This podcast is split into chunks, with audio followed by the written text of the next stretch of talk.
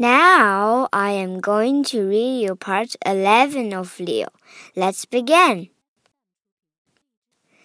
Leo threw the bed sheet over himself and flew at the thief, who was so frightened he dropped all the salad forks. Leo chased the man into a closet and then slammed the door shut and locked him inside. It was very well done.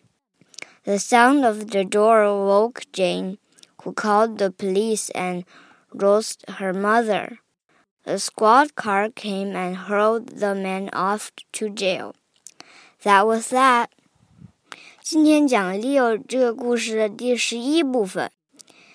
Jane 家半夜来了贼，贼看不见 Leo。Leo 想了个好办法，他把床单蒙在头上，叫贼飞过去。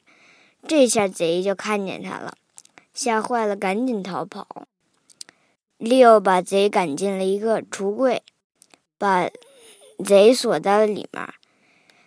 被惊醒的 Jane 报了警，警察赶来把贼抓走了。最后的结局是什么呢？听我下次接着讲。